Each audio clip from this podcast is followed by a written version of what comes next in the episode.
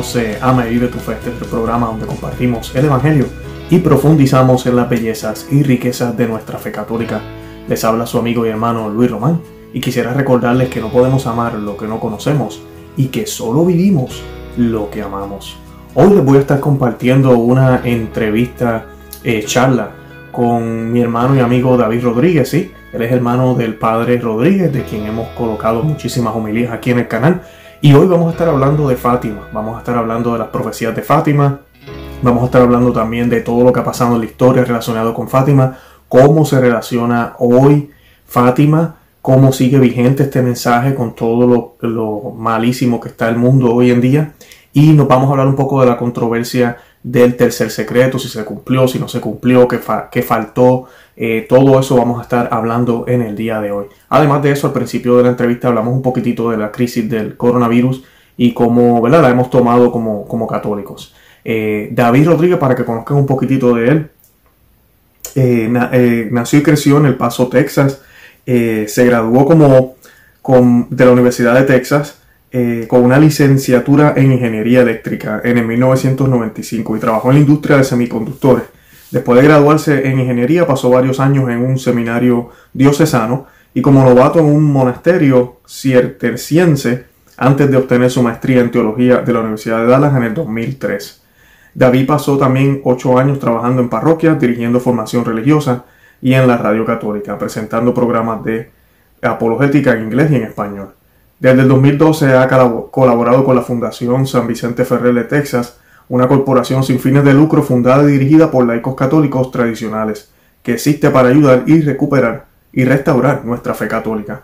Actualmente imparte clases semanales de catequesis para adultos en inglés y en español, tramite un programa semanal de radio por internet, administra un sitio web, imparte seminarios mensuales en México y los Estados Unidos y publica recursos católicos devocionales. David ha sido orador católico en varias conferencias recientemente y sirvió como guía turístico para peregrinos a Nuestra Señora del Buen eh, del buen suceso o del buen suceso en Quito, Ecuador.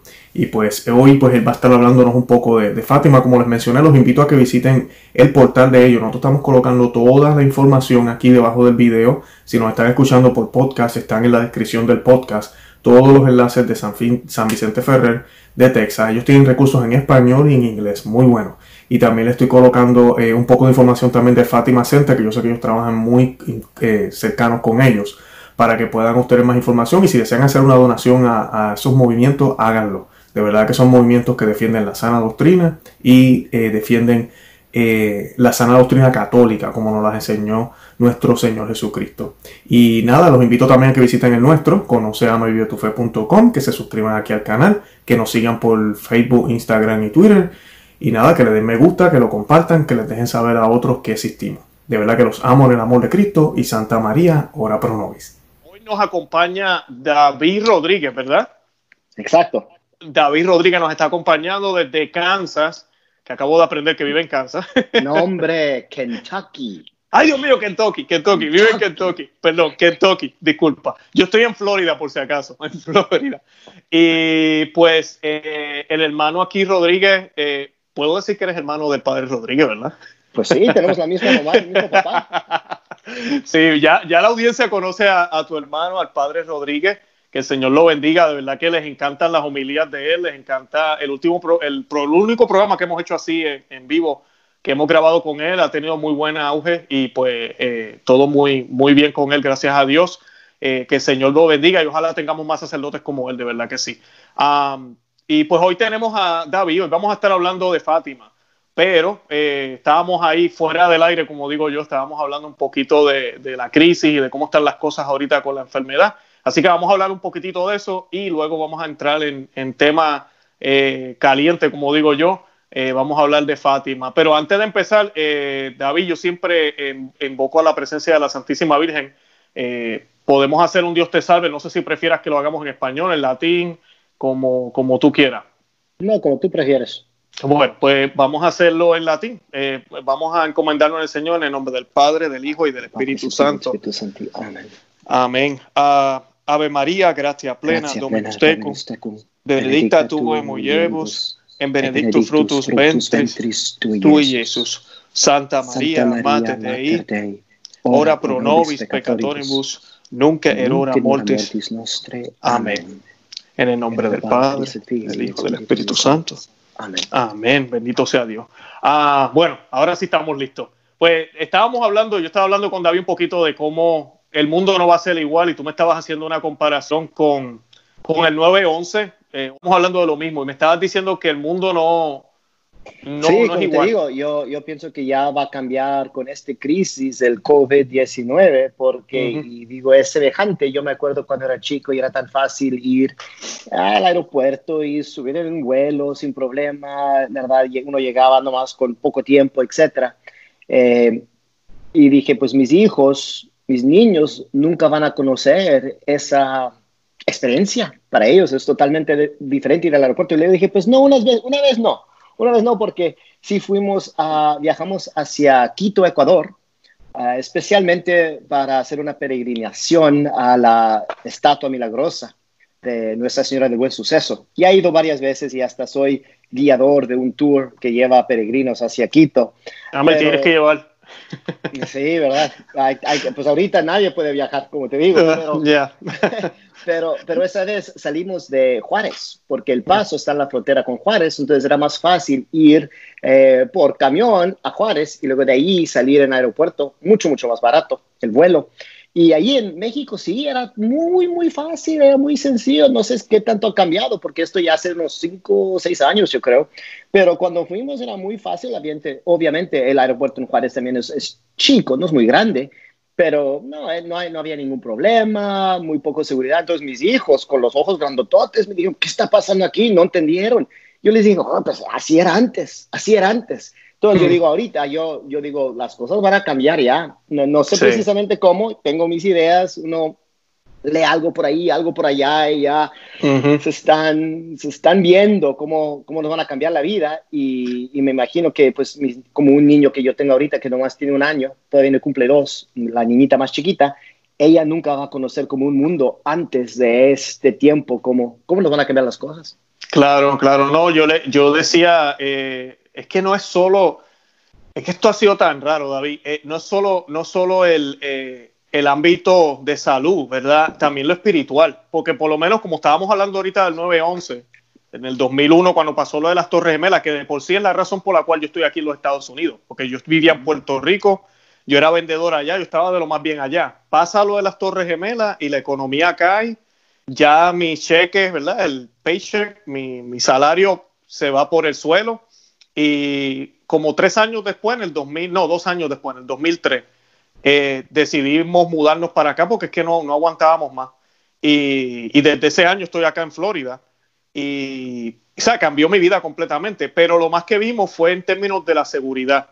Eh, cambiaron, ¿verdad? Empezaron a hacer todo lo que hicieron, eh, los chequeos en el aeropuerto, eh, todo lo que añadieron cuando uno va a renovar cualquier tipo de documento, eh, hay que dar más información, las agencias intergubernamentales ahora se comunican más, eh, todos esos cambios que hicieron, algunos buenos, otros malos, ¿verdad? Este, pero pues eh, cambió el mundo entero y fue un Sí. dolor de cabeza. Y la economía por el piso, yo recuerdo, eh, como yo le decía al nene mayor mío, le estaba contando los otros días, que, que va a tomar tiempo. O sea, cuando pasan estas crisis no es de la noche a la mañana que todo regresa. Yo recuerdo, yo le decía a él, yo sé que tú no, estabas, tú no sabías, tú estabas bebé, pero hubieron aerolíneas que desaparecieron en esa época, dejaron de existir.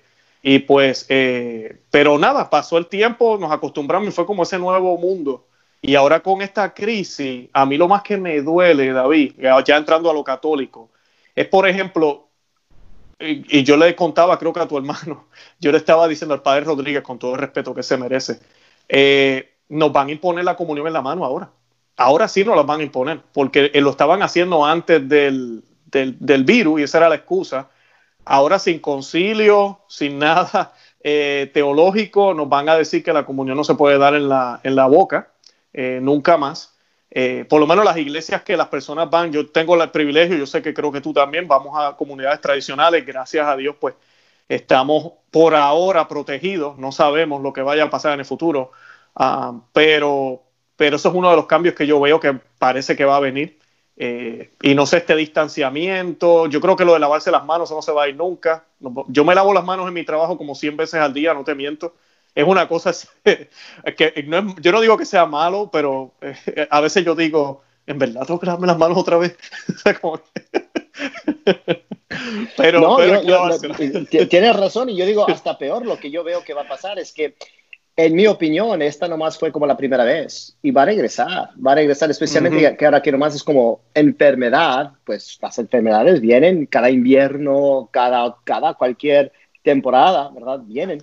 Claro. va a pasar otra vez y otra vez, cual, cualquier instante que ya decide alguien, un experto médico o quien sea, un político, que es tiempo ahora, nos van a cerrar todo y luego si los obispos otra vez cierran todo, vamos a estar como en unos ciclos donde uno ya ni sabe, por, tres meses tenemos misa, por, tres, por, un mes no, yo, yo no sé. Entonces también mm. eso, y luego lo que pasa es que de verdad la gente se va mal acostumbrar. Mucha gente, yo, ah, va a ser interesante ver lo que pasa después de esta crisis, si es que las cosas regresen a lo normal, porque yo sí pienso que vamos a, a perder almas, eso es lo peor. Ya va a haber gente que dice, pues ya, ¿para qué regreso a la iglesia? ¿Para qué regreso a la misa? Eh, ¿por qué no nomás me quedo en la casa ahora y lo veo por video? Que es mm. lo que hice antes, me dijeron que ya no era tan importante. Y, y, luego los niños, los niños que se están mal imponiendo, ¿verdad? Porque uno también sabe, unas veces uno batalla, ¿verdad? Con sus hijos para ir a la misa, etcétera. Y ahora mm. pues ya no van. Entonces cuando regresa, ah, va a haber muchos, mucha gente, niños, grandes, etcétera, que va a pensar, por ejemplo, por qué. Y luego, si es que siguen con esto de parar la misa y empezar la misa y ahora sí vienes, ahora no vienes, también peor. Entonces, el crisis espiritual realmente sí va a ser eh, impactuoso de una manera que yo creo todavía ni nos imaginamos. Ya, cierto. Este es el principio nada más. No, y el demonio es puerco, como decimos. Eh, el, ahorita mismo eh, nosotros hicimos un programa hoy, estábamos hablando de eso, porque es lo que está pasando aquí en Estados Unidos, que la gente ahora nos ve, si nos congregamos, entonces la gente piensa y dice, oye, mira, esa gente ahí en la iglesia, por culpa de ellos a mí me, van, me, voy, a, me voy a morir, porque por culpa de ellos el virus sigue vivo. Y es la excusa perfecta. Yo no sé si estamos al nivel de tal vez que suceda ya, una persecución prácticamente de todo lo que sea religioso, especialmente de nosotros los cristianos. Eh, ojalá que no, pero yo siempre le digo como yo le cuento a mi esposa. Viene, viene, ¿Sí? viene Luis, prepárate, prepárate. Yo le digo a mi eh, esposa que el demonio como, se las Como dijimos, como el tema también es de, Fátima, no, es que la, la, Virgen María ya nos dijo que eso viene. Estos son los errores. Yo, no sé cuándo, yo no sé cómo, yo no sé en cuál modo, eh, eso, esos detallitos, detallitos, no, no lo sabemos, pero, pero con seguridad sí viene, porque, porque no hemos obedecido a Dios y lo seguimos ofendiendo. Entonces sí va a haber esos castigos divinos. Dios obviamente ah, trabaja por medio de la voluntad libre, libre albedrío del hombre. Eh, entonces, hasta hombres malos con intenciones malas que están cometiendo pecados, de todos modos, ellos también pueden, Dios va, toda, de todos modos, Él va a lograr su santa voluntad por medio de ellos, ¿verdad? Eh, y, y, sí vienen, sí vienen. Entonces, como te digo, yo no sé cuándo. Eh, eso, ¿quién es profeta? Pues yo no, pero, pero sí viene. David, hablando de eso de una vez, ya. Fátima sabemos que el mensaje tiene que ver mucho con lo que está pasando. Mucha gente piensa que Fátima se acabó, no, ya eso se acabó, eso fue siglo XX, ya se cumplió.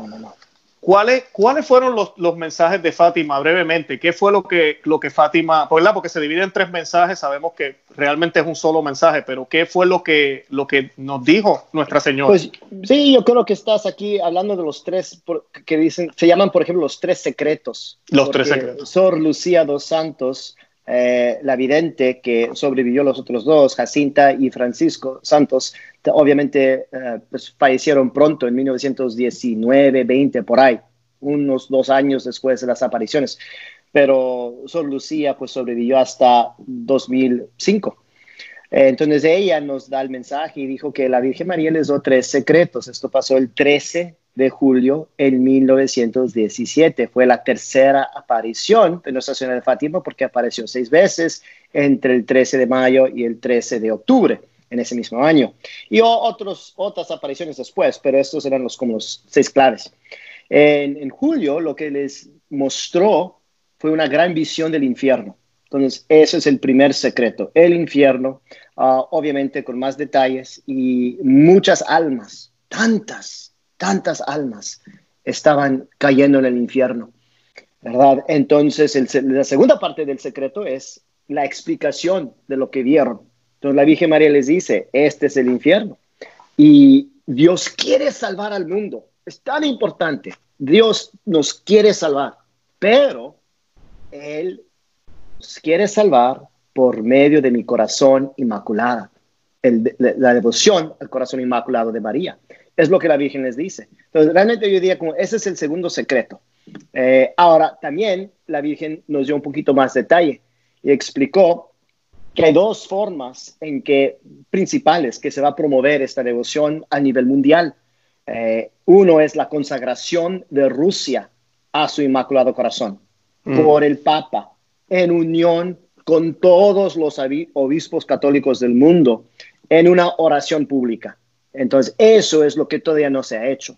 Y luego también lo segundo es que ella quería la comunión de reparación de los primeros sábados. Entonces, esto es algo que ella pide de cada feligrés, de cada persona. Eso es algo que tú y yo podemos hacer.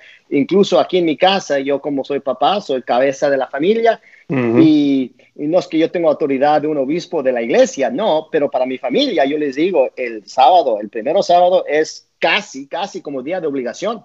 Sí, para nosotros también.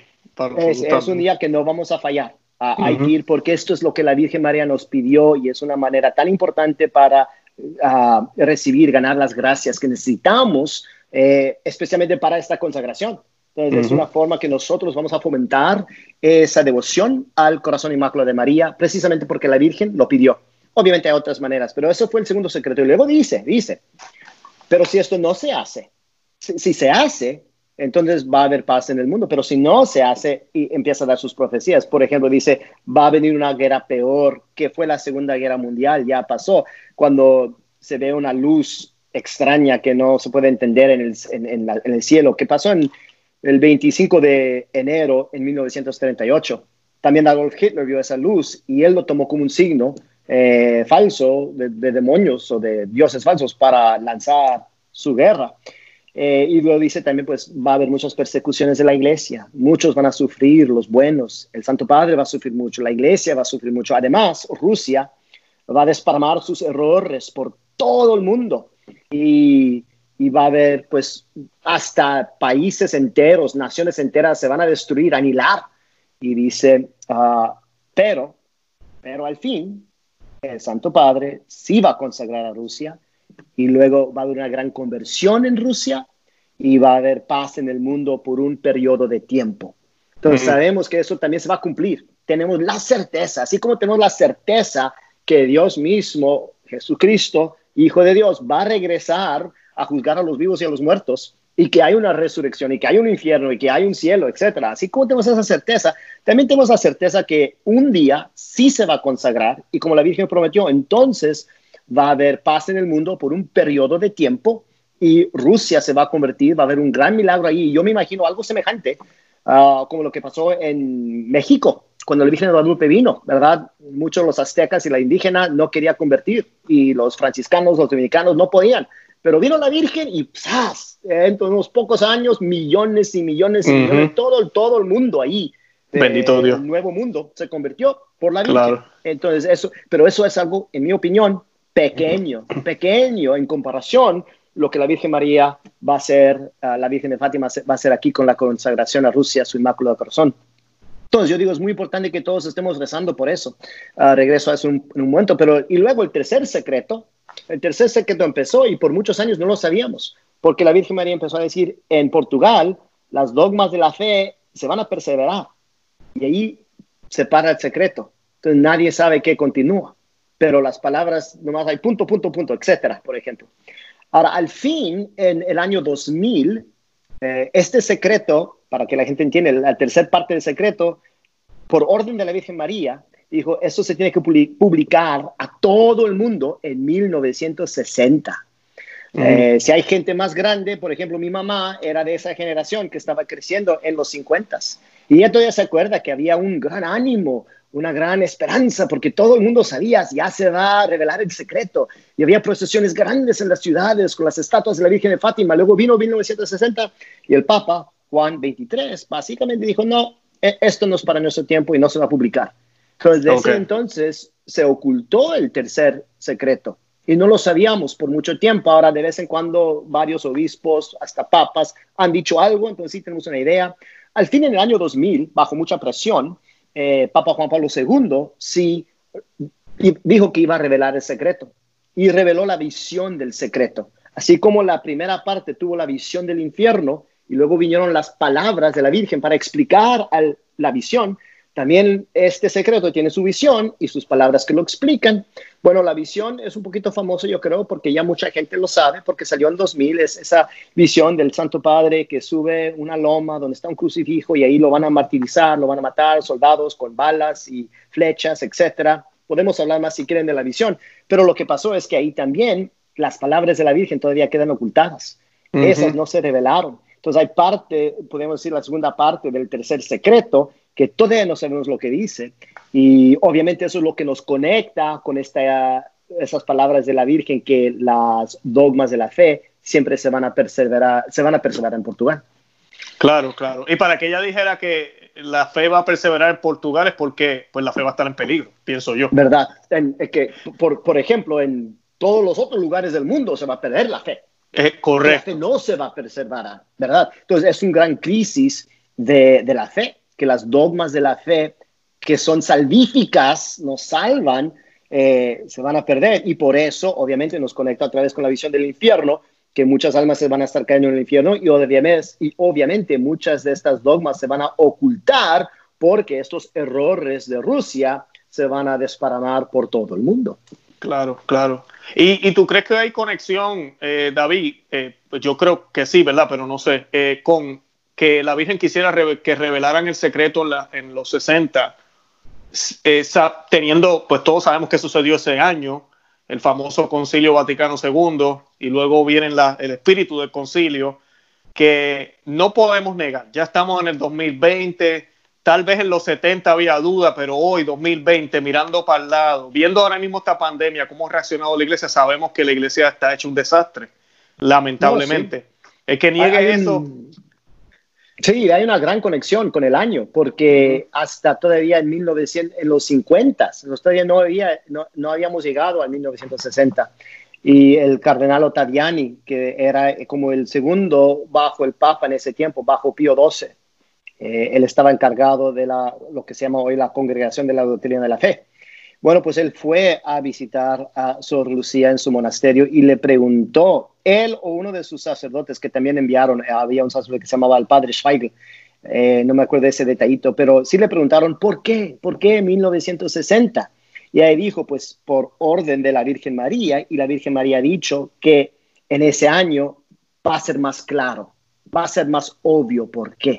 Entonces hay algo que pasó en 1960 que antes no había pasado y por eso se tiene que ser más claro. Y lo que pasó, nosotros es muy obvio, es que en la fiesta de San Pablo, 25 de enero de 1960, es cuando de la misma basílica de San Pedro Fuori Muri, en la Basílica Mayor ahí en Roma, que Juan 23 anunció a todo el mundo que iba a llamar un concilio el Concilio Vaticano II, que empezó dos años después, en 1962. Pero ese día, en enero ya de ese año, es cuando él anunció que se iba a tener este concilio. Y luego en el verano es cuando todos sus ayudantes le están diciendo, pues antes de que volvemos con estos planes, debes de leer este secreto de Fátima que viene de la Sol Lucía. Y entonces en agosto él lo leyó, leyó el, el secreto del Papa y es cuando dijo, no, este mensaje no es para ahorita y no quiero que nadie lo lea. Entonces ocultó. Mm. los papas sí lo han leído y algunos muy cercanos a los papas, eh, pero, pero pocos lo han leído y, no han hablado de lo que se contiene. Pero sí es realmente espantoso, eso sí lo han dicho. Entonces, yo creo que sí, es obviamente es que se conecta con ese tiempo del Concilio Vaticano II, con las dogmas de la fe que se van a perder y con castigos terribles que amenazan a nuestro mundo por desobediencia a a Dios, al, cielo y a la Virgen María. Claro. Y en otras apariciones, la Virgen ha hablado de la pérdida de la fe en la iglesia. Pues sí, en, varios, pero uno que es, por ejemplo, muy importante es la visión de Akita, que mm. también fue aprobada por la iglesia y famosamente el cardenal Ratzinger, en ese tiempo era cardenal, obviamente este es Papa Benedicto XVI, um, en ese tiempo él era el encargado de la congregación de la doctrina de la fe, pero él dijo, en esencia, el mensaje de la Virgen en Akita es lo mismo del secreto de Fátima. Entonces hay cosas que la Virgen menciona en Akita que no se, que no se encuentran en el mensaje de Fátima. Y dice, pues entonces ahí es también donde no nos han explicado las palabras. Por ejemplo, es cuando la Virgen María dice que se va a perder la fe. Eh, famosamente también creo que mucha gente lo ha escuchado y lo hemos visto ahora, es que dice que cardenal va a estar contra cardenal, obispo contra obispo, ¿verdad? Sacerdotes se van a estar ah, atacando, todos los sacerdotes que son devotos a la Virgen María, que aman a la Virgen María, van a ser perseguidos dentro de la misma iglesia, que la fe se va a perder. Y luego también dice que, por ejemplo, que fuego de fuego va a caer del cielo. Ah, destruyendo partes de la tierra, de los habitantes, ah, explica de que un gran porción de gente, por ejemplo, un tercio o dos tercios de las personas del mundo van a morir. Y, los que sobreviven van a desear que hubieran sido dentro de los muertos. Así va a ser como tan terrible el, el periodo después de lo que va a pasar para, pues, para purificar el mundo de nuestros pecados. Entonces, y eso es parte, yo creo que e, esa advertencia de la Virgen María diciendo si no, si no se convierten, si no rezan su rosario cada día, si no consagran a Rusia, si no hacen esa reparación, si siguen en sus pecados ofendiendo a Dios, que ya está muy ofendido, eh, eso es lo que viene. Y por eso digo que los, los castigos se van a, van, a ser, van a venir más duros, más fuertes, más seguidos. Ahorita no más estamos viendo lo, lo principio, ¿verdad? Hay, que, hay que rezar mucho, hay que hacer mucha penitencia porque Dios nos ha, ya nos ha dicho, ya nos ha ayudado todo lo que puede, nos está dando muchas maneras de, de ganar las gracias que necesitamos, pero la gente sigue ciego y mudo. Y... Claro, claro. Y, eh, y David, la, y la, hablando de la tercera visión, sabemos que en el 2000 la iglesia dio su propia interpretación, lo cual fue yo estaba teenager para ese tiempo, pero yo me acuerdo, yo me recuerdo cuando eso salió y ya en ese año, yo recuerdo que todo el mundo empezó a hablar. Aquí nos dejaron algo fuera, inclusive la Madre Angélica lo dijo inclusive en uno de sus programas años después. Eh, ¿Por qué? Por lo que tú acabas de mencionar, muchos obispos y cardenales habían hecho comparaciones con otras apariciones de la Virgen y dijeron, no, sí, mira, ese es el tercer secreto, es algo así, parecido a eso o tiene que ver con eso. Y de momento salen y dicen que, que ya se había cumplido, que fue lo que le sucedió el atentado que hicieron contra Juan Pablo II, lo cual a mí tampoco me cuaja porque pues la visión habla de mártires o cadáveres muertos, la ciudad de Roma destruida, el Santo Padre caminando, eh, no es una bala, según la visión creo que son flechas o algo así, no estoy seguro de esa parte. Eh, ¿Qué, qué, tienes que decir de eso? A mí, Pues no, obviamente, obviamente no fue, e, eso fue falso, e, eso es lo obvio, eh, por muchas razones. Eh, por ejemplo, eh, después es que uno también tiene que entender la historia y las fechas, porque entonces así se entiende más fácil. La, la, intención de asesinar a Juan Pablo ocurrió en 1981, pero hasta años después de 81, todavía, por ejemplo, le preguntaban a Juan Pablo o a Cardenal Ratzinger, eh, por ejemplo, en una entrevista muy famosa se escribió un libro que se llama en inglés el Ratzinger Report, el reporte de Ratzinger, se puede encontrar en español también, pero ahí también le, le preguntó el que esté haciendo la entrevista, ¿y por qué no se revela el tercer secreto? Y Ratzinger en 94 está diciendo, no, no se puede revelar porque todavía hay cosas muy delicadas, todavía hay cosas que pueden causar gran confusión en el mundo, problemas por la fe, problemas internacionales, todavía es una situación muy delicada y por eso el Papa no, no lo quiere proclamar. Pero entonces uno dice, pero entonces, ¿cómo es que en 2000 me dicen que todo esto se trataba de 2981? Si en el 94 todavía no lo podían revelar por X razones, pero si nomás se trataba de 81, pues en 94 ya, ¿por qué, ¿por qué decir eso en el 94 Sí, lo que, no, lo que pasa es, tú sabes, es con todos los papás que tienen niños y hasta el que no tiene niños, sabe que cuando el niño dice como una mentirita, algo que no es verdad, y uno como lo, le, realmente fácilmente uno nota que hay problemas ahí. Entonces el niño tiene que empezar a decir otras cosas y otras cosas y otras cosas y, se va empeoreando porque cada vez saca otras cosas que ya no caen bien. Y uno sabe, pues hay una mentira aquí, porque tú no sabías lo que ibas a decir. Entonces, el que está hablando en el 2000, pues ya no puede, no puede cambiar la historia y lo que Ratzinger dijo en 94, etcétera, es lo que dijo. Además, hasta hace pocos años, en 2010, creo que es cuando el Papa Benedicto, ya era Papa en ese tiempo, fue a Fátima y hasta ahí él dijo en, en esas, esas entrevistas que ya son famosas por, por en, el avión. Por en el avión, sí. Papa Francisco, pero esto fue también, en esos tiempos esas entrevistas no eran tan famosas, pero todavía mm. había el proceso de que el Papa podía leer las preguntas, elegir cuál pregunta yo creo, yo quiero que me pregunten, y una de esas preguntas era precisamente eso, que si el mensaje de Fátima ya, ya se ha acabado o, o ya no hay nada que ver con Fátima.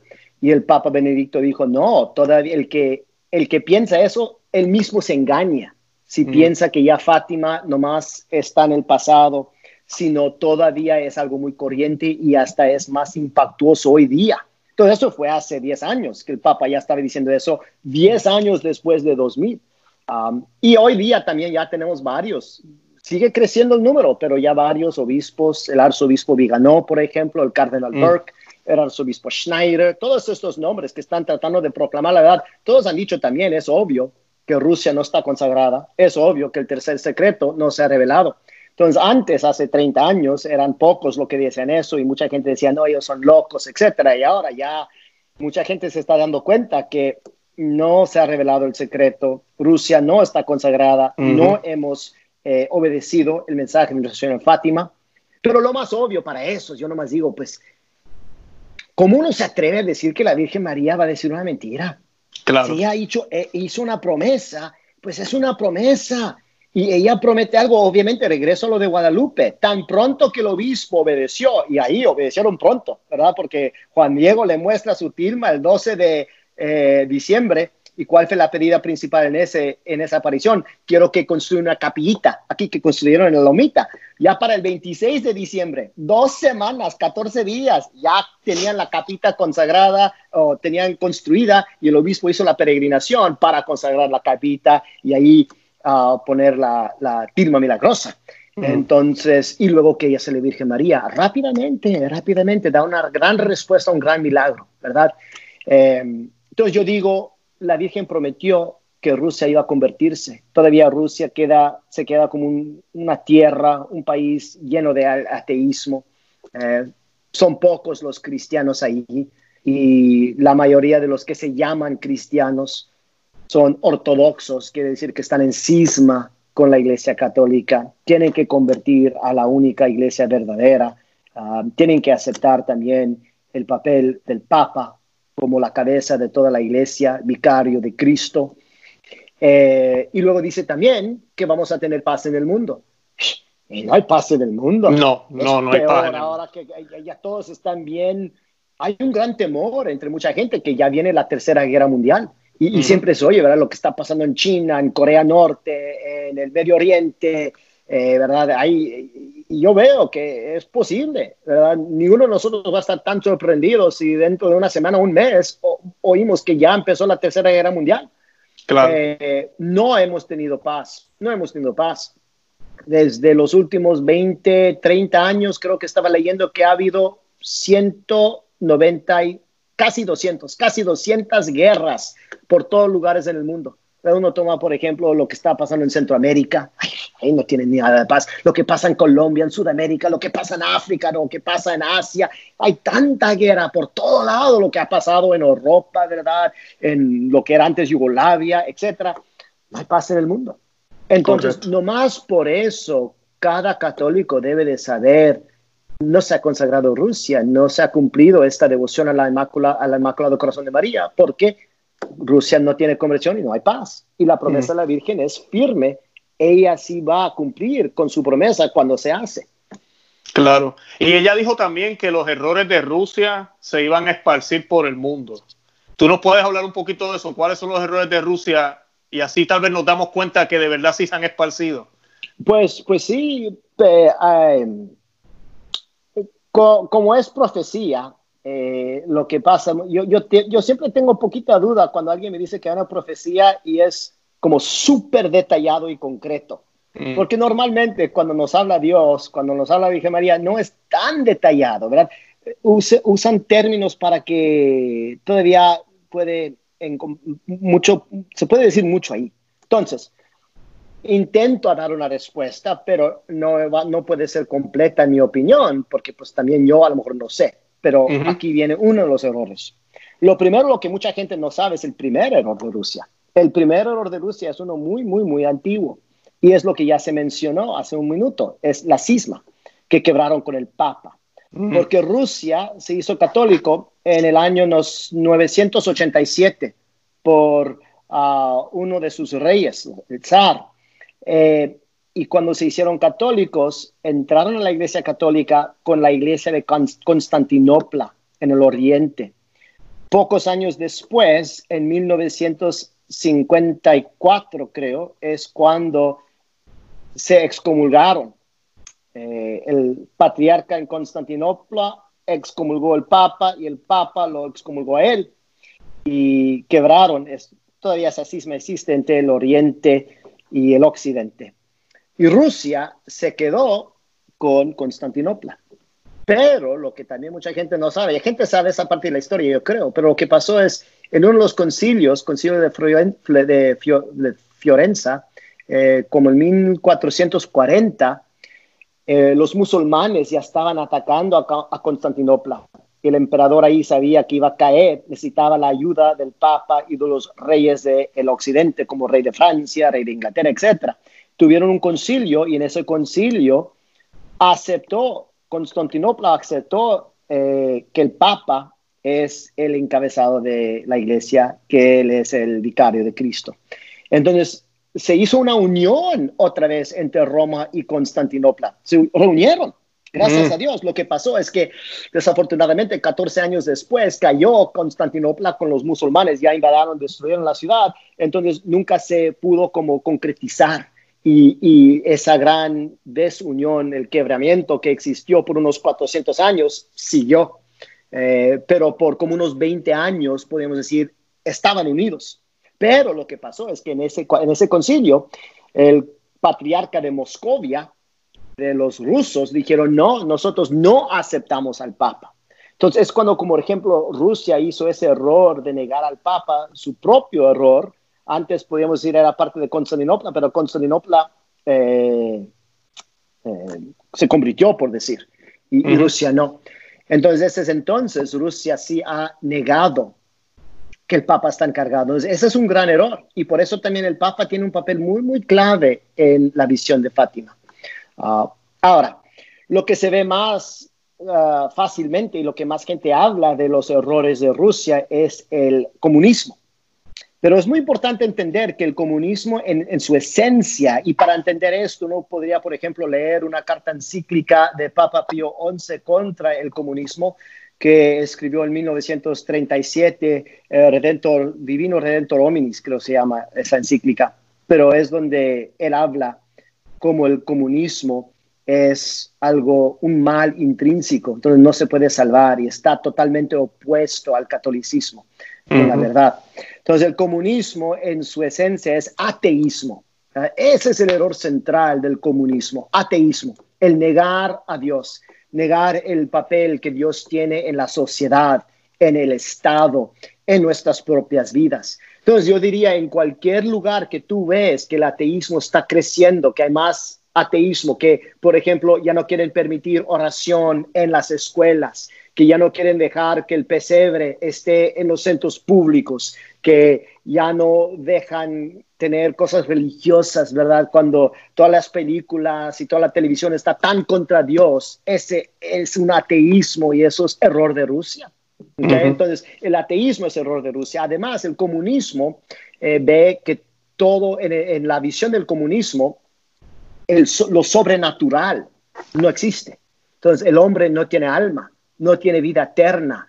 El hombre no puede recibir gracia de Dios. Eh, el milagro no es posible. No existen milagros, no existen ángeles, no existen demonios. Es totalmente un materialismo. Lo único que existe es lo que se ve en este mundo y nada más. Yo diría, casi todo el mundo cree eso hoy en día, ¿verdad? Es la gran mayoría de la gente. E, ese materialismo ha crecido por todo el mundo. Entonces el materialismo, negar lo sobrenatural es otro gran error del comunismo. Obviamente tenemos errores económicas, por ejemplo, que el individuo se convierte básicamente en el esclavo del Estado y el individuo empieza a perder su propia individualidad, su personalidad y es ya casi como más un robot en la máquina del Estado para de, producción. Entonces, pierde la dignidad humana el ser humano en el comunismo. Y, eso también se está viendo alrededor de todo el mundo, ¿verdad? Ya no tienen un respeto por la vida porque Dios no está encargado de la vida. Otro error tremendo de Rusia que gente muchas veces no conocen, y esto era escrito por Karl Marx y, y, promovido por todos los líderes de Rusia, como Lenin y Stalin, etc. También Mao Zedong en China y es destruir a la familia. No quieren la familia. El lógico es obvio, porque dentro de la familia el papá es la imagen, es imagen de Dios Padre, ¿verdad? Y la familia es como una iglesia, la iglesia en núcleo, en, chiquita, en forma chiquita, ¿verdad? Eh, si destruyen a la familia, entonces también destruyen la imagen de Dios que cada uno crece la persona que no cree con un papá fuerte, un papá que está presente, un papá que es cariñoso, un papá que ama, para ellos es muy difícil entender que hay un Padre en el cielo, Dios Padre nuestro, que nos ama, que es cariñoso, que nos quiere, que nos cuide, nos protege. Entonces quieren destruir a la familia. Entonces, todo lo que pueden hacer para destruir la familia tradicional es algo que el comunismo hace. Y hacen cosas, por ejemplo, dicen, tenemos que tener el divorcio por cualquier razón el aborto. El aborto es gran error de Rusia, es el primer país donde se fue legalizado y promovido. Que la mujer ya no esté en la casa, pero que la mujer esté trabajando, que la mujer salga, que la mujer se puede divorciar, que la mujer sea independiente del hombre. Todo el ultrafeminismo es error de Rusia. La inmodestia, ¿verdad? Todo eso también salió de Rusia y fue error de Rusia para tratar de destruir la, la familia. Eh, la idea que uno puede quebrar el sexto mandamiento y no hay ningún problema con eso. Todo eso también fue promovido por Rusia, por Rusia para destruir la el moral de la gente, ah, sabiendo que, por ejemplo, si ya no hay familias fuertes, entonces los niños se tienen que, se tienen que ser criados por el Estado. El mm. Estado los puede educar como ellos quieren en el ateísmo, en el materialismo, en creer que el Estado es Dios entonces ya quieren también controlar toda la educación, que el Estado te dice, tú tienes que educar tu niño de tal y tal forma. Quieren hasta quitar los niños de la familia, que ya los papás no estén con los niños. Eso es error de Rusia, destruir la familia en todos sus elementos. Y luego también platicaron y hablaron de cómo iban a tener que utilizar eh, todos los medios de comunicación iban a tener que utilizar las películas, tenían que utilizar televisión, todo eso para promover la inmodestia, hasta promover cosas no naturales, eh, los vicios de Sodoma y Gomorra. Todo eso también salió de Rusia. Entonces, como te digo, eso se ve ya por todos lados y mucha gente sabe que esos son errores de Rusia. Entonces, esa profecía de la Virgen María ya se ha cumplido. Y el que no cree, pues podríamos enviarles muchos links, pero hay bastante documentación, por ejemplo, en 1920 y 30, donde estaban promoviendo todo eso y, haciendo sus planes de cómo que querían destruir a la familia, cómo iban a tratar de eh, realmente esclavizar a la gente por medio con, el Estado y luego pocos, los, los pocos ateos que están encargados del Estado, básicamente controlan la vida de todos los demás. Claro, no, y tú estás hablando de esclavizar y, eso mismo es lo que han hecho en nuestros países.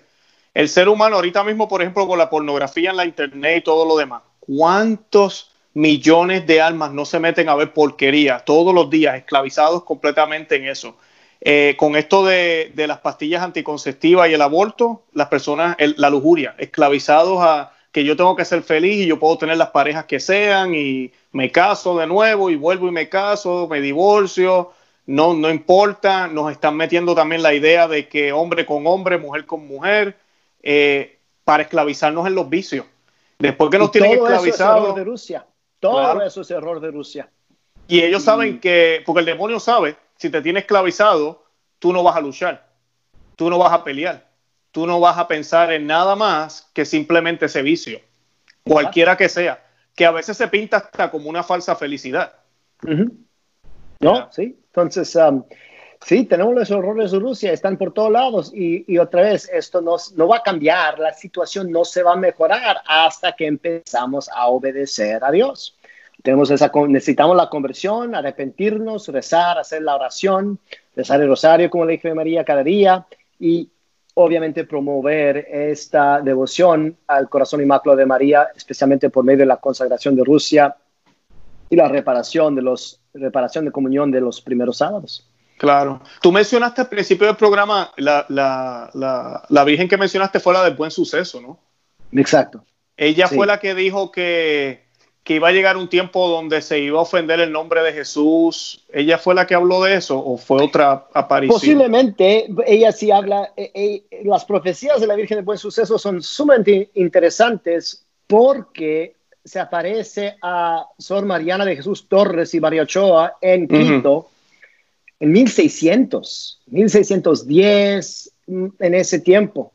Pero le dio profecías del siglo XX.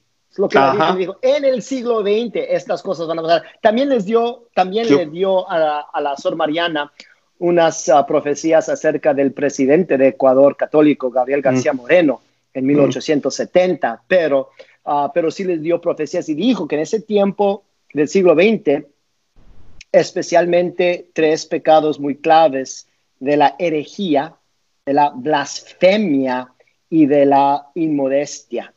Ah, esa es, esa misma es, ella. Son, Y, yo creo por eso dices lo de contra el nombre de nuestro Señor sí, Jesús. Sí, decir el nombre de, de Señor en vano, claro. Ajá. Entonces, esas, esas iban a ser esos como las tres categorías de pecados que iban a ofender a Dios mucho en estos siglos y y iban a merecer un gran castigo. Sí. no se guarda el domingo tampoco, creo que ella habla de eso o, lo Eso también fue la señora de la Salet. de la Salet. mucho de, de eso, ¿verdad? Ajá, eso es 1846 en Francia. Claro, y nosotros que nacimos en estos tiempos ahora, como que no nos damos cuenta, porque lamentablemente, ¿verdad? Eh, hasta las iglesias hacen actividades los domingos, eh, un juego de béisbol o lo que sea, que no se debería hacer, no se debe hacer nada el domingo. El domingo es día del Señor pero eh, es así. Estas son las grandes ofensas. Nos hemos olvidado el mundo. Ni siquiera un día le puede dedicar a Dios. Imagínate, ni siquiera un día le dedicamos a Dios. Eh, las cosas están graves. Está, sí, está pesado, pesísimo. Sí. Y te iba a hacer una pregunta. ¿Qué hicieron? Porque entonces yo sé que muchos de los que están escuchando posiblemente están cuestionándose, pero espérate, ellos dicen que no se ha consagrado Rusia, pero yo me acuerdo que el Papa tal hizo esto, el otro Papa hizo lo otro. ¿Qué hicieron mal que realmente no se hizo la consagración? Pues hemos tenido varias consagraciones y yo diría que en, en por lo menos los casos principales, Dios fue tan bondadoso y misericordioso que nos dio una gran gracia. Entonces, mucha gente no sabe si te, te doy un poquito de la historia. Por ejemplo, nomás para que la gente sepa, en 1931 es cuando los obispos portugueses, eran seis, se juntaron y consagraron a Portugal a la Virgen María y su corazón inmaculado. Dijeron, sabemos que esto no, que, lo que no es lo que la Virgen pidió, pero es lo que nosotros podemos hacer porque nosotros tenemos autoridad en Portugal. Eh, entonces hicieron la consagración y Portugal después de eso tuvo una, un tiempo eh, de, de, gran florecimiento. Uh, iba a caer al comunismo como eh, el, país de Portugal, pero mm. eligieron un presidente muy católico, eh, tuvieron una economía más fuerte, una, la cultura otra vez como que se, como hubo un renacimiento en el país de Portugal. Y uno puede estudiar eso, los, los, históricos no saben por qué pasó así, pero lo que es más interesante es cuando, cuando vino la revolución en España, que fue una revolución terrible. No sé si la gente ha leído la revolución en España de 1931 a como 37. Fue muy, muy, muy del ateísmo. Fue el comunismo tratando de entrar a España y mataron a tantos sacerdotes y a tantas monjas y de formas tan horribles. Si uno no ha leído de los mártires de España en ese tiempo, uno debe leer porque fue algo horroroso, eh, mucha violencia, pero nunca se acercó a Portugal y nadie sabe por qué. Porque normalmente la historia de Portugal y España van como juntos, como están tan pegaditos. Y luego cuando vino la Segunda Guerra Mundial, y obviamente la Segunda Guerra Mundial causó tanta destrucción en toda Europa, pero no en Portugal. Y la Sor Lucía en ese tiempo dijo que la Virgen María había dicho que fue porque los obispos portugueses habían consagrado Portugal. Qué bien. Bueno, seguimos a 1942. 1942 es la hora más oscura de la Segunda Guerra Mundial porque los japoneses y los alemanes están ganando todas las batallas. Y si uno ve el mapa, es cuando tenían el, el territorio más grande. El Papa Pío XII obviamente había tratado de alcanzar la paz y no pudo. Y estaba en comunicación con el obispo de Fátima Leira, el, el uh, superior de Sor Lucía. Y Sor Lucía seguía diciendo, por favor, consagren a Rusia, consagren a Rusia, todavía se puede parar la guerra. Y por X razón dice, pues no, el Santo Padre no lo quiere hacer así de Rusia, ¿por qué no, por qué no puede consagrar al mundo? Entonces la Sor Lucía llevó eso a la oración y regresó a su obispo y le dijo, bueno, Jesús dice que aunque eso no es lo que él pidió, como mostrar la buena fe, si el Papa hace eso, entonces él va a dar una gracia, va a ser una gracia más pequeña, no la gracia prometida en Fátima, pero, pero sí él también va a responder.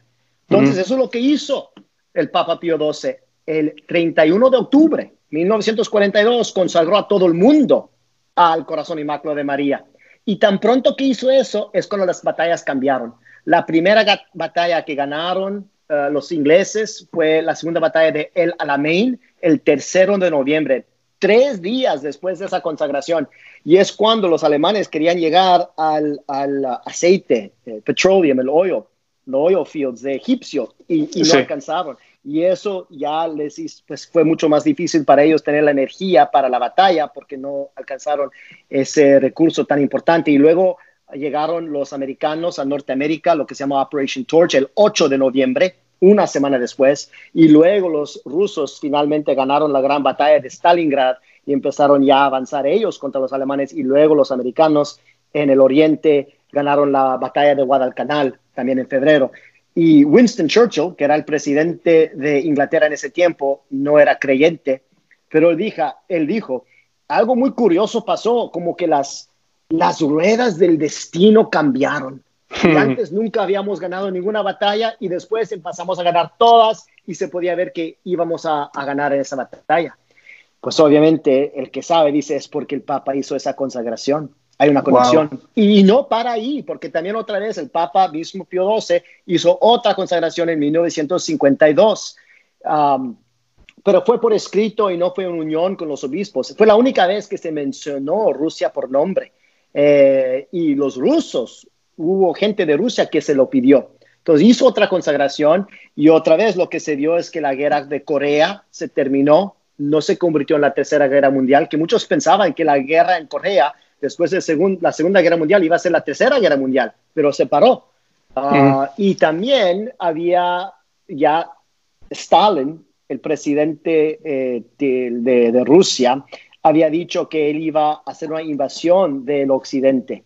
Ya había hablado en Rusia de cómo ellos tenían el derecho de conquistar toda Europa y estaba haciendo sus planes para esa guerra, que iba, me imagino, ser la Tercera Guerra Mundial, pero de repente murió murió unos meses después de esta consagración.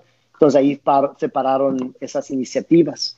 Y luego también en 1984, tú estabas vivo, yo estaba vivo, yo no sé si la gente se acuerda, pero yo en ese tiempo estaba viviendo en Alemania. Mi papá estaba trabajando con el gobierno y estábamos en Alemania y todos estaban hablando de que iba a venir la Tercera Guerra Mundial, porque era lo que se llama en inglés the, Euro Missile Crisis, crisis de los uh, misiles nucleares en Europa. Um, y había, ya nos habían dicho de qué tenemos que hacer si cayeran las bombas, etcétera, etcétera. Pues Juan Pablo hace esa consagración en 1984 y lo hace el 25 de marzo, fiesta de la Anunciación. Y dentro de un mes, el 13 de mayo, poco más de un mes, 13 de mayo, hubo una explosión en los submarinos nucleos de Rusia y destruyó muchos de los misiles núcleos que los rusos los misiles los misiles gracias y por eso ya no podían ah, lanzar una guerra y todo como se empezó a calmar y luego es cuando el presidente Reagan de los Estados Unidos y eh, Gorbachev de Rusia firmaron el documento donde ya iban en inglés se llama the Nuclear Arms Reduction empezaron ya a bajar los, las bombas nucleares y otra vez como que evitamos una tercera guerra mundial. Entonces hemos visto que varias veces los papas han hecho algo, una consagración, y Dios nos ha dado como un tiempo más para ser obedientes. Pero tú me preguntaste qué es lo que hicieron mal. Ah, yo estoy hablando de como que lo que hicieron bien, parcial. No, pero eh, espectacular, gracias. De verdad, hay muchas cosas que no sabía. Pero lo que hicieron, lo que hicieron mal es que, pues, no obedecieron a la Virgen. La Virgen dijo algo, se tiene que hacer precisamente lo que ella dice. Entonces ella dijo, Rusia se tiene que consagrar. Eh, es muy importante consagrar Rusia por nombre. Entonces ese es el primer punto, que Rusia se tiene que mencionar por nombre, porque si no, pues no es una consagración. Segundo, dijo que es el Papa en unión con todos los obispos. Entonces eso también nos ha hecho el Papa nunca, nunca lo ha hecho en unión con todos los obispos del mundo y luego que iba a ser una oración pública. Entonces, e, esos son como los detalles que no se han cumplido y por eso también todavía Rusia queda no consagrada y todavía no tenemos paz en el mundo y todavía eh, Rusia no se ha convertido. Y, esos puntos son muy importantes porque pues la, consagración tiene que ser algo que se hace al nombre, se tiene que consagrar algo específico, ¿verdad? Y por eso Rusia tiene que ser algo específico porque la Virgen María quiere mostrar que va a ser un gran milagro que ella hace por medio del pueblo de Rusia. Entonces también la gente no debe pensar que ah, los rusos Dios los odia o son malos o algo así. No, realmente Dios los ha elegido de una forma espectacular y muy especial, porque Él los ha designado que por medio de ustedes, paz va a venir al mundo. ¿Y, mm. ¿quién, no tiene, quién no quiere paz? y por medio de ustedes, todo el mundo va a tener una devoción al corazón inmaculado de María. Es algo increíble. Entonces, es algo espectacular, y pero pero por eso tiene que ser Rusia nombrado por nombre, para que todo el mundo reconoce después que sí fue por medio de esta consagración. Porque, por ejemplo, ahorita lo que yo te expliqué, yo te expliqué un poquito de historia, pero obviamente hay gente que no tiene fe, hay gente que es ateo, y si les explico todos esos detalles, nomás van a decir, eh, es una coincidencia. Es una coincidencia que el Papa hizo y yo digo, ¿cuántas veces tiene que ser coincidencia? Uh, ya tenemos Son demasiadas y, y, nomás te mencioné unas, hay más, pero nomás mm. mencioné unas por el tiempo más breve, pero yo creo que en este caso Dios no nos va a dar esa opción de decir fue una coincidencia. Y si Rusia no se menciona por nombre y luego el milagro tiene que venir por Rusia para que la gente vea, no fue coincidencia, fue la mano de Dios, fue la obra de Dios, fue la intercesión de la Virgen María. Entonces Rusia se tiene que nombrar. Y, es como digo, porque son los errores de Rusia, hasta el más antiguo de ah, la cisma y rechazar al Papa, también esos errores tienen que ser corregidos. Esa es la justicia de Dios, él, quiere corregir los errores. por eso también Rusia se tiene que nombrar. Y luego tiene que ser el Papa en unión con los obispos. Precisamente porque lo que ha pasado en la iglesia, el quien sabe es que ahorita hay un gran desorden dentro de la jerarquía. Mm. Ah, y esto ya ha existido por muchos años, no nomás ahorita bajo el Papa Francisco, sino por muchos años. muchos obispos hacen lo que les da la gana y no obedecen al Papa no siguen la dogma, no obedecen no nomás al Papa actual, sino a los papas, porque cada papa debe de estar en la tradición de sus antepasados. Todos los papas deben estar proclamando la misma dogma de la fe. Y, muchos obispos han quebrado y muchos obispos no quieren obedecer. Entonces, lo que pasa hoy, e, esto es lo que uno que estaba cerca a Juan Pablo II dijo que en 1984, ese 25 de marzo, cuando Juan Pablo hizo la consagración, eh, que muchos se acuerdan y hay muchas fotos y unos piensan que esa fue la consagración, no fue. incluso el Papa dijo una semana después, todavía la Virgen está esperando la consagración. Entonces el ah. mismo Papa sabía que no fue la consagración porque dijo, ella lo, está esperando. Pero él, ese día él quería, él quería decir Rusia por nombre. Y, unos ayudantes ahí le dijeron, no, no puedes, no puedes, no puedes. Ahora, yo no entiendo por qué el Papa no hizo lo que él pensaba que debería de hacer, pero no lo hizo. Y una de las razones que dijeron es que porque ellos, él sabía que si quería consagrar a Rusia y decirle a los obispos, muchos obispos no lo iban a hacer, iban a desobedecer. Y él estaba consciente de la desobediencia de ellos. Entonces no quería hacer como un gran crisis público que él manda algo y luego los obispos no lo hacen y luego se ve muy mal en el público porque pues, pues ¿qué está pasando aquí? Entonces en vez de decirles tienen que hacer la consagración, nomás los invitó. Y mm. unos lo hicieron y otros no. Y luego no nombró Rusia por nombre. Pero ahí, ahí precisamente se ve en, las mismas palabras de unos testigos que estaban cerca al Papa de que hay una gran desobediencia dentro de la jerarquía. Y precisamente la solución que Dios nos quiere dar va a corregir los problemas más graves.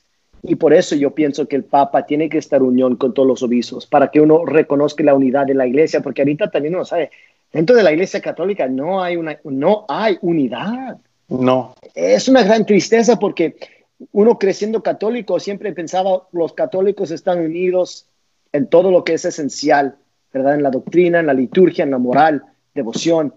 Eh, los protestantes han quebrado en miles y miles y miles de diferentes grupitos.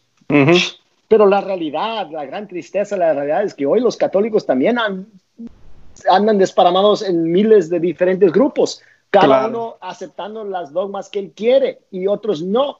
Entonces, hemos perdido esta unidad que está en esencia. Ahora, no la hemos perdido porque es dogma de la fe que la iglesia siempre tiene la unidad, porque es una santa católica y apostólica, pero como en la forma que lo vivimos no se ve esa unidad y se tiene que manifestar esa unidad otra vez. ¿Cómo va a haber una restauración de la fe católica, restauración de la iglesia, restauración de la sociedad y la civilización, eh, paz en el mundo, si no hay unidad en la iglesia. Tiene que haber unidad, pero esa unidad siempre empieza a lo más arriba. Si el, Papa tiene que estar unido, pues primeramente con Dios. Papa tiene que estar unido con la Santísima Trinidad y, el, y con todos los otros papas. Y luego todos los obispos tienen que estar unidos con el Papa. Y por medio de ellos, por medio de él, ellos están unidos con Dios también. Y luego toda esa unidad y toda la gracia puede fluir bajo hacia nosotros, los, los laicos humildes. Eh, pero por eso la unión del Papa con los obispos es tan importante y tan clave. Y eso también nunca se ha hecho. Entonces la Virgen María sabe cuál es nuestro pecado, cuál es nuestra enfermedad espiritual, cuando nos da la solución. Y por eso hay que obedecer precisamente. Espectacular. Oye, ¿y cómo, nos, cómo hacemos la devoción a la Santísima Virgen? Yo sé, tenemos las consagraciones, ahora estamos, estamos a punto de empezar el mes de mayo, por eso era que quería hablar de este tema. Y mucha gente hace la pregunta, ¿cómo me puedo consagrar? ¿De qué se trata la devoción de, de los sábados? ¿Nos puedes hablar un poquito de eso? Pues sí, primero, básicamente yo diría, lo, uno obviamente debe de tener una devoción mariana. Eh, entonces eso es importante. Por ejemplo, en Fátima, cada vez que la Virgen María apareció, ella dijo, quiero que todos, todos, todos, no hay excepción aquí, todos, recen el rosario cada día. Sí. cinco misterios, cinco misterios de rosario. Entonces, realmente eso es parte de una devoción mariana y de lo que uno debe estar haciendo para tener esta devoción a la Virgen María y su corazón inmaculado. Aquí, perdona que te interrumpa, David. Nosotros aquí en Conoce, Ama y Vive tu Fe lo decimos todo el tiempo. En mi casa se reza el rosario todos los días. Y una cosa que yo le digo a la gente, porque a veces las personas como que eh, como quisieran que, que, fuera perfecto. Yo que tengo niños, ¿verdad? La familia.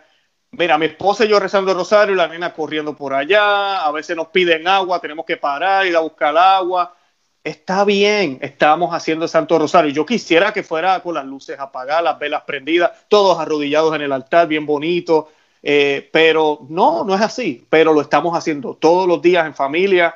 Eh, es lo ideal que sea en familia. Sabemos que a veces hay circunstancias que no se podría, a veces no se puede, pero sí, no hay excusa, todos los días.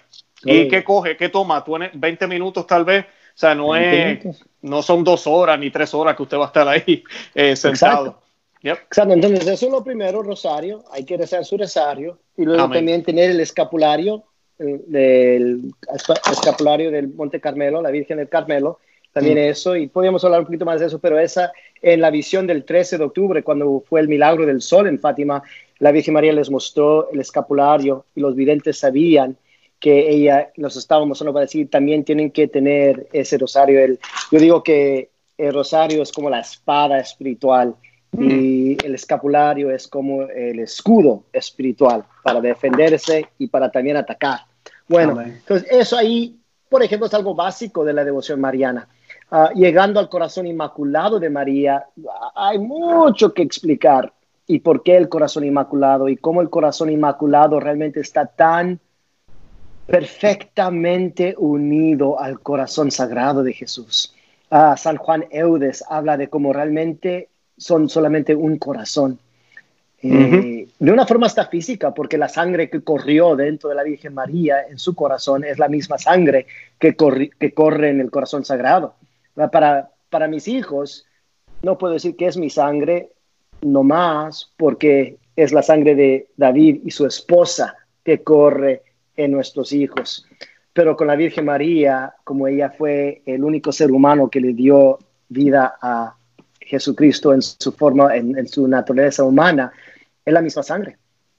Bueno, pues, pero hay mucho más ahí, hay mucho, mucho más del corazón inmaculado. Pero para nosotros estar eh, consagrados, lo mejor que yo puedo recomendar es el método que nos dio San Luis de Montfort. Donde mm. tiene varios libros y él explica la consagración, pero sí es intenso.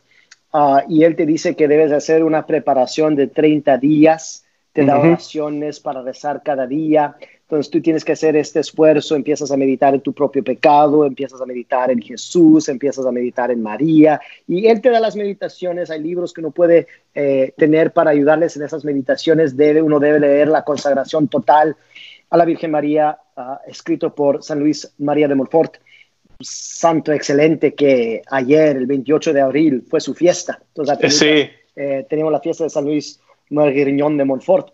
Um, y uno debe hacer esa consagración eh, en su vida y hasta uno debe de escribir su voto. San Luis de Montfort te, te, explica cómo escribir tu voto y lo haces en una fiesta principal de la Virgen María. Es una de las cosas que hicimos en Quito cuando fuimos a visitar a la Virgen de Buen Suceso y luego, mm. se la entregamos la consagración al Padre, Padre Rodríguez estaba con nosotros y luego él fue y se la encargó ahí a la estatua milagrosa de Nuestra Señora de Virgen del Buen Suceso. Pero entonces también uno lo debe de renovar.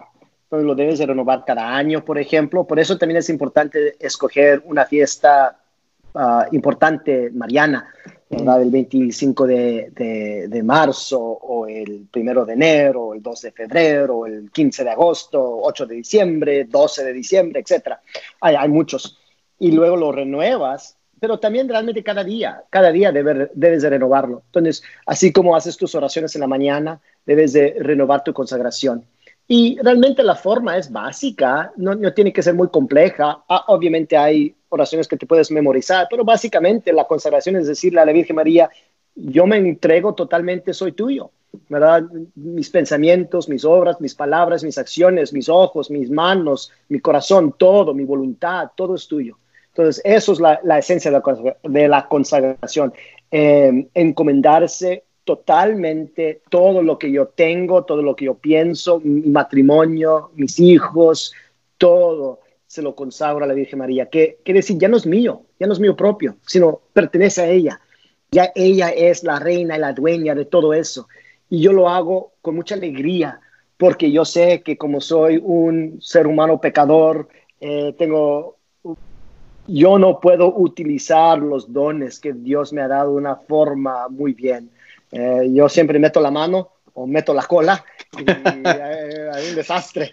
Claro. cuando se lo encargas a la Virgen María, ella ya está encargada de eso. Um, una forma que lo leí en una historia de niños que siempre me gustó es que a, nosotros nos presentamos enfrente del rey y, solamente lo que podemos ofrecer es como una manzana, pero la manzana ya está, está podrida. Y eso es lo único que nosotros podemos ofrecer. Pero lo que pasa en la consagración es que la Virgen María viene y tú le das esa manzanita podrida, que bien feita, a la Virgen María. Y ella va, por ejemplo, empieza a cortar la manzana y, las partes ya más feitas como que las quita y las partes más bonitas las arregla en un traste bellísimo que ella tiene. No, ni es tu traste, pero es el traste, por ejemplo, favorito del rey. Y luego ella misma va y se lo presenta al rey. Y ahora todo está bien bonito en un traste de la Virgen Reina que ella ama tanto. ¿Cómo no va a aceptar el rey esta manzanita? Y hay algo ahí que le gusta y, pues fue eh, eh, eh, esa, esa pedacito de manzana te representa a ti. Mm. Por ejemplo, es una forma que yo creo que los niños hasta pueden entender el, como lo que está pasando en la consagración. Entonces uno debe consagrarse, uh, renovar esa consagración. También uno puede tener como una cadenita. Yo tengo aquí mi cadenita que muestra que he hecho mi consagración a la Virgen María y cada vez que la toco, por ejemplo, que me recuerdo, ahí está la, la, la cadena, que soy el esclavo de María por mi libre albedrío, eh, me recuerdo que, que, tanto la amo y que eh, piensas más en María. La consagración es yo siempre estoy pensando en María y María siempre está pensando en mí, mm. llevándome hacia su Hijo.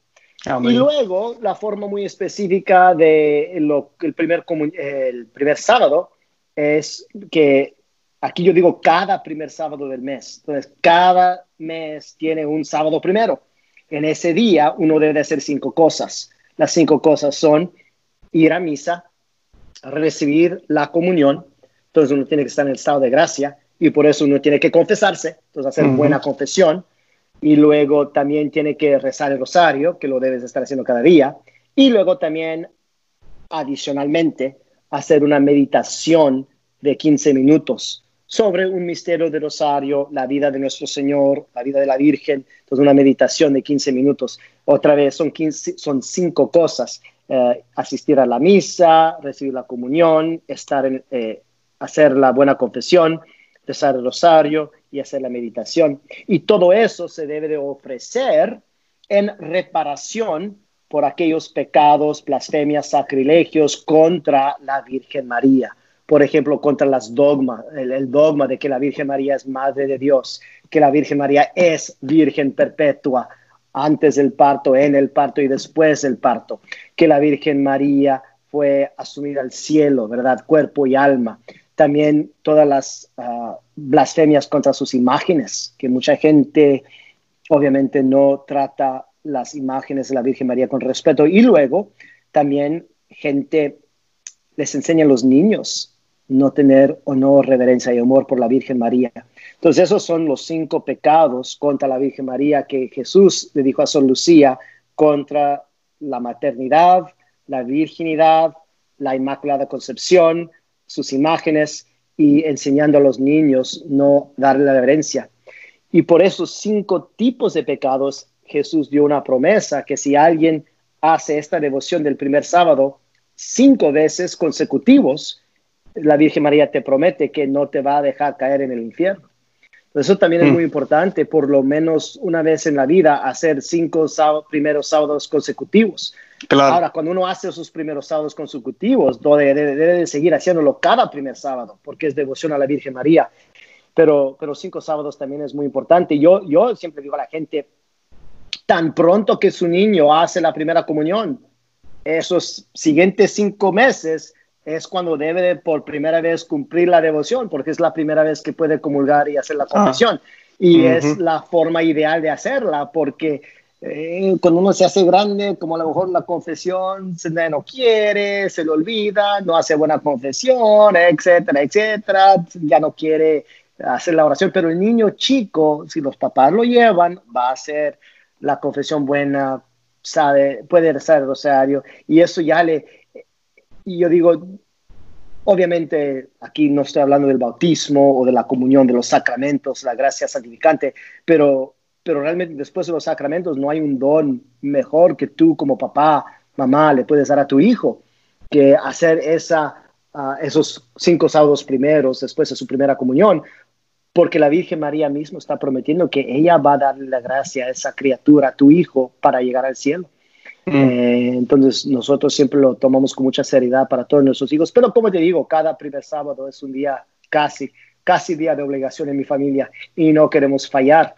Uh, menos obviamente en estos tiempos terribles cuando no hay misa y no se puede encontrar, pues no podemos, no por nuestra propia culpa, pero esto también es parte del castigo. Eso es parte del castigo, así mismo es. Oye, este David, gracias un millón, tremenda información la de hoy, este programa estuvo espectacular, me gustó mucho, aprendí ah, un montón. Gracias, Luis. De verdad que sí, yo espero tenerte pronto otra vez con algún otro okay. tema. Habíamos sí. hablado de, de, lo emocional, la herejía de lo emocionalismo, ah, así se traduce, sí. ¿no?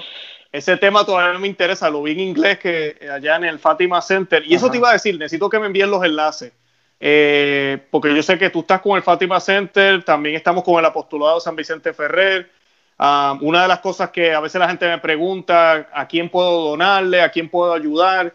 Yo me paso recomendándolos a ustedes porque eh, yo escucho todo el material que tú envías. Lo que pasa es que muchos en inglés, pero también ustedes tienen en español. Yo me paso escuchando todo, todo. Eh, yo de por sí los recursos que sigo, la mayoría son en inglés.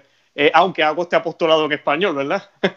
Pero eh, de verdad que ustedes hacen un trabajo espectacular. Y yo le digo a las personas, en estos tiempos de crisis, nuestro dinero tiene que ir a apostolados como los de ustedes, que defienden la sana doctrina eh, católica, lo que siempre nos enseñó el Señor, lo que la iglesia nos ha enseñado, y nos llevan ahí derechito hacia, hacia, hacia el Señor, a los pies de la cruz, que es donde queremos llegar, ¿verdad? Junto a María. Um, así que una vez más, gracias, de verdad que sí. No, gracias por tenerme aquí, Luis. Fue un gran placer. Y sí, tenemos que hablar otra vez, hacer otro, otro show. Amén.